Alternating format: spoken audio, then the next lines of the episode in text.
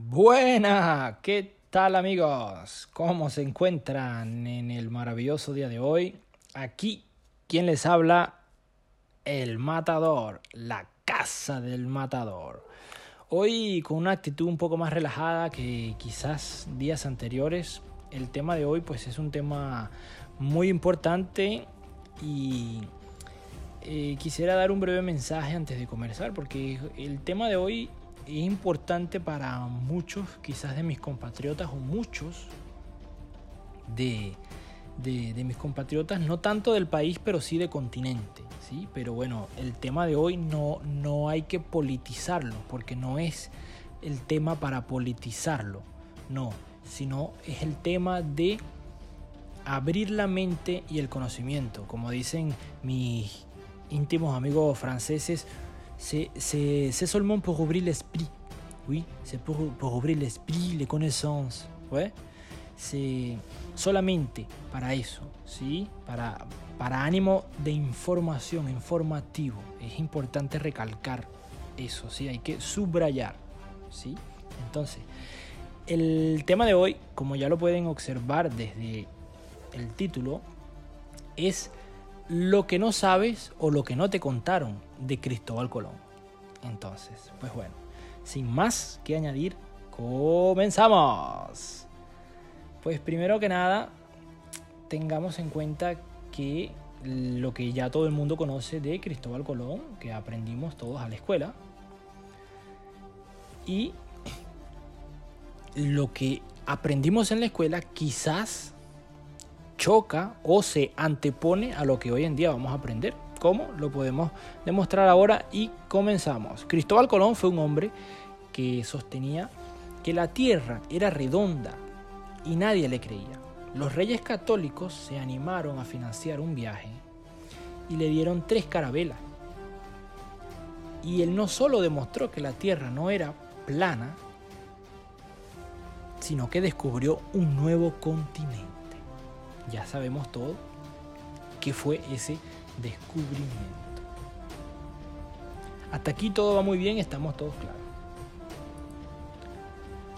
Pues, oh, oh, error 401, hay un alto allí, arret, pare.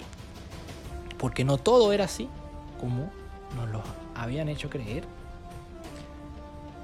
Porque Cristóbal Colón es un personaje complejo de estudiar y algunos datos históricos se contradicen y hay que sumarle a eso el eterno debate sobre los que insisten que ver a Cristóbal Colón como un hombre de su época a los que quieren verlo con los ojos de hoy, con los ojos de, de, la persona que descubrió al conquistador, mientras que a los ojos de aquella época pues la realidad era muy distinta a lo que hoy en día lo enseñan en la escuela.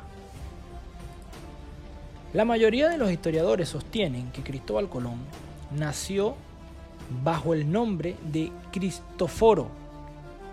¿Sí? Escúchese bien. Cristoforo Colombo en la ciudad de Sabona, en la antigua república de Génova. ¿Sí? Génova. Muy probablemente en 1451. ¿Sí? No era español,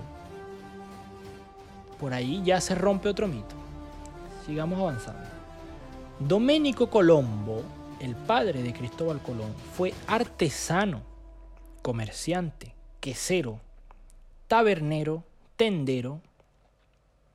Era parte de la clase media baja y siempre tuvo gracias a estos datos sabemos que bueno la, la familia y de dónde venía sus padres no eran de, abolengo para ese entonces, no, provenía de, ninguna alcurnia ni nada por el estilo, sino que bueno, era una familia de, orígenes humildes. Así que al crecer, cuando crece Cristóbal Colón, el personaje de quien hablamos hoy, gracias a su esposa, la esposa de Cristóbal Colón, cambió su vida cambió su vida y empezó a dedicarse al comercio en las costas de África. Se casó con su esposa, valga la redundancia, que llevaba el nombre de Felipa Parestelo, hija del colonizador de Madeira, Madeira, Portugal. Y de hecho se sabe que vivió en la isla de Porto Santo y gracias a su esposa, una mujer adinerada, de abolengo, de prestigio para esa época, pudo acercarse a personajes de la nobleza y trabajar para ellos. Porque, volvemos a subrayar, Colón no era adinerado, no venía de ese estirpe, por lo tanto necesitaba una mano amiga o necesitaba a alguien para poder llegar o, como en ese momento se conocía, necesitaba a alguien que te pudiera llevar a esos niveles, ¿correcto? Sigamos avanzando en la historia. Su hijo, Fernando, nos cuenta que siendo un joven marinero, el barco donde iba su padre se hundió luego de un fiero combate, un férreo combate contra naves venecianas y que Cristóbal Colón nadó hasta las costas de Algarve y por ello desde 1476 y hasta 1485 se instaló en Portugal. Y allí comenzó su vida en Portugal y bueno, conoció a su esposa, la que ya anteriormente fue comentada y hablamos de ella. Colón trabajaba para los portugueses en la ciudad de Elmina, en la actual Ghana, y le iba bastante bien, pero durante un viaje recibió la noticia de la muerte de su esposa. No olvidemos que él trabajaba para las costas africanas. Recibió esa noticia donde su esposa había muerto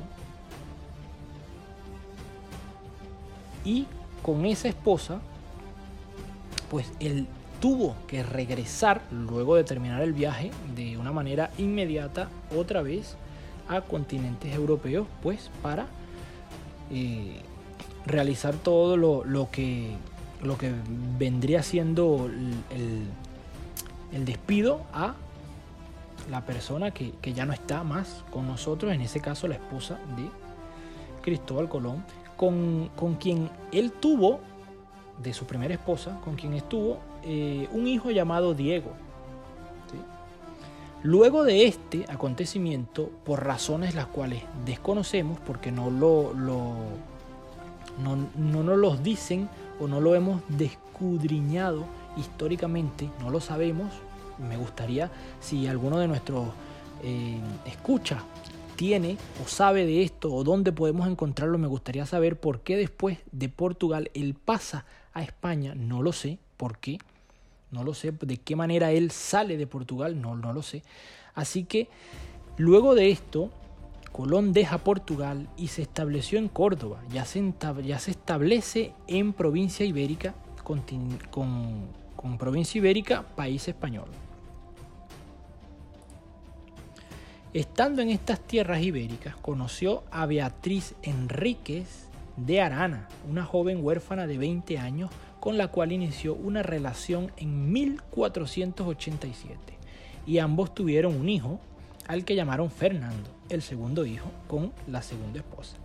He aquí en tierras ibéricas se dice que aquí ya él planeaba, se dice que se le ocurrió o planeaba el viaje, pero aquí viene un contraste de la historia.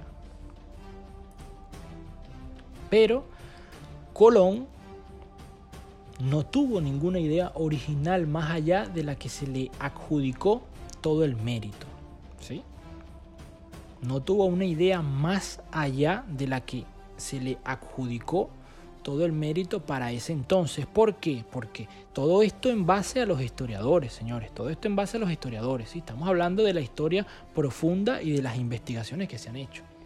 Porque hay una persona que ya había planeado, que ya había o que tenía conocimiento de tierras desconocidas, como lo es el señor Garcilaso de la Vega, un poeta y militar cuyo obra nos arroja datos de la época.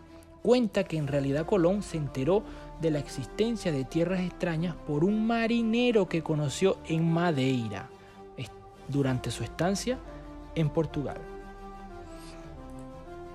El marinero Alonso Sánchez contó que su tripulación se encontró con una terrible tormenta cerca de Madeira, el barco perdió su rumbo y tras semanas en el mar llegaron a tierras desconocidas en Asia. Para, para ellos era Asia. Pero lo que se presume o muy probable de, de, de Portugal a Asia, pues ya sabemos hoy en día la cantidad de que habría que recorrer durante ese periplo en el mar, se presume, según los historiadores, muy probablemente que en realidad sin, sin saberlo terminaron en América. Entonces, proseguimos en, en el relato de la historia. Luego de lo antes mencionado ya, y tras la caída, escúchese bien, tras la caída del Imperio Romano de Oriente, la famosa ruta de la seda se cerró para los comerciantes cristianos y urgía encontrar una ruta comercial con Oriente, porque ya como lo saben ustedes, la ruta del Oriente, el camino de la seda, era la ruta que tenía Europa con el Oriente. Era por donde se, se pasaba, se mediaba, se transportaba todo tipo de mercancía y era una gran vía que quizás posiblemente más adelante hablaremos de eso, de la gran ruta de la seda, porque ahí no solamente se comercializaba cosas que iban hacia los reyes, sino grandes historias pasaron por allí. Podemos hablar de eso, claro que sí. Colón insistía, volviendo al relato, Colón insistía que la Tierra era más pequeña de lo que pensábamos y era muy variable, él decía, que era muy variable e viable darle la vuelta al globo. Él pensaba que sí, que él podía hacerlo. Por la razón que sea, según el relato de la Vega, Colón se había quedado con las cartas de navegación. Por eso la idea que él tenía de, del mundo y lo que le parecía. Pero bueno, al fin de cuentas, él tenía las cartas de navegación del, marinero de la Vega, que remontando un poquito más allá, era el marinero de Madeira. Él se había quedado con las cartas de navegación y crónicas de Alonso, las crónicas, la vivencia, y le presentó la idea de la expedición a varias cortes de la realeza para ese entonces, pero fue rechazado finalmente. Pero obtuvo un sí y fueron los reyes católicos para ese entonces. Los reyes católicos de lo que hoy conocemos nosotros como España.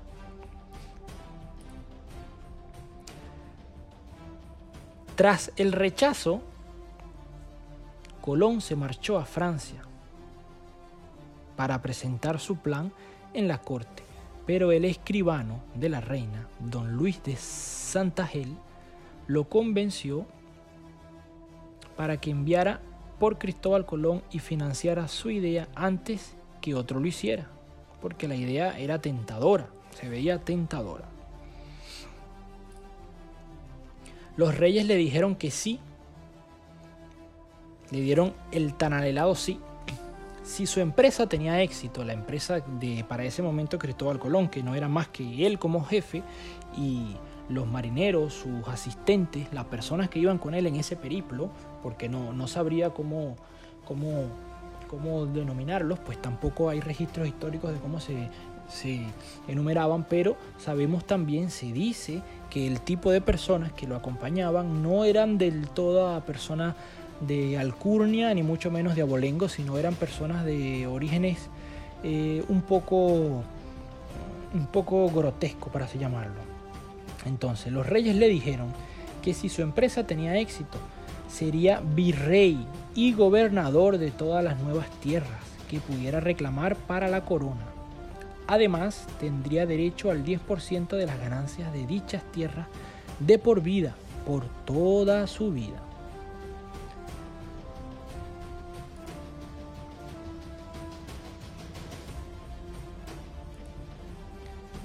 Pues continuamos, pues según las crónicas de la época, Colón viajaba con tres barcos. Pero según historiadores, Colón viajaba con los nombres de estos tres barcos que están aquí, que es la niña, la pinta y la gallega. Hay otro nombre por ahí que es que enseñan en la escuela, pero no sé por qué. Pero según los historiadores y las cartas, estos nombres eran la niña, la pinta y la gallega.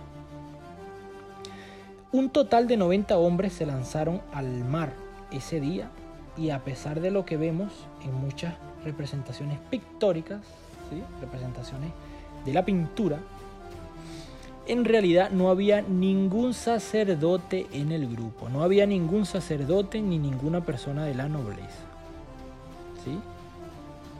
Como se los comenté anteriormente, eran de, de una, vamos a decir que de una moral un poco laxa o de unos orígenes o de unas aficiones un poco distintas a lo que la cultura de aquel entonces consideraba normal como comportamiento de sociedad. Las personas que estaban en este barco que llegaron a lo que se conoce hoy como América Latina o en aquel momento tierras desconocidas.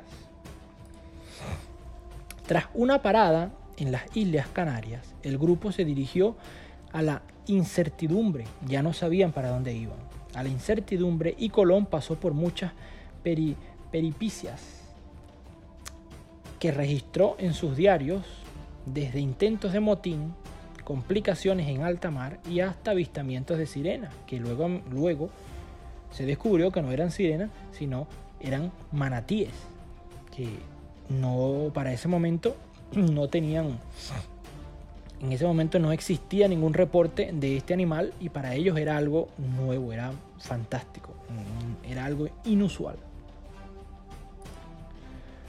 Justo cuando la tripulación estaba más tensa que nunca y se veía venir otra revuelta, varios marineros avistaron aves, oh, aves, y la madrugada del 12 de octubre de 1492, Rodrigo de Triana, el joven grumete, gritó a todo pulmón, Tierra la vista, tierra la vista, y la tensión se transformó en emoción y en exaltación de la alegría porque habían logrado el cometido de llegar a tierras desconocidas. Colón llegó a la isla de Guananaí en las Bahamas y la rebautizó como San Salvador. El grupo continuó su viaje, continuó su periplo por las Bahamas hasta llegar a la actual República Dominicana, donde quedó o donde se hundió el barco la Santa María. Y con sus restos construyeron el primer poblado europeo en América. Con los restos de este barco, pues pudieron tener material para construir el primer poblado en América de aquel entonces, el primer poblado europeo en América. No sabemos de qué calidades ni, qué matices, pero por lo menos pudieron haber construido algo para vivir.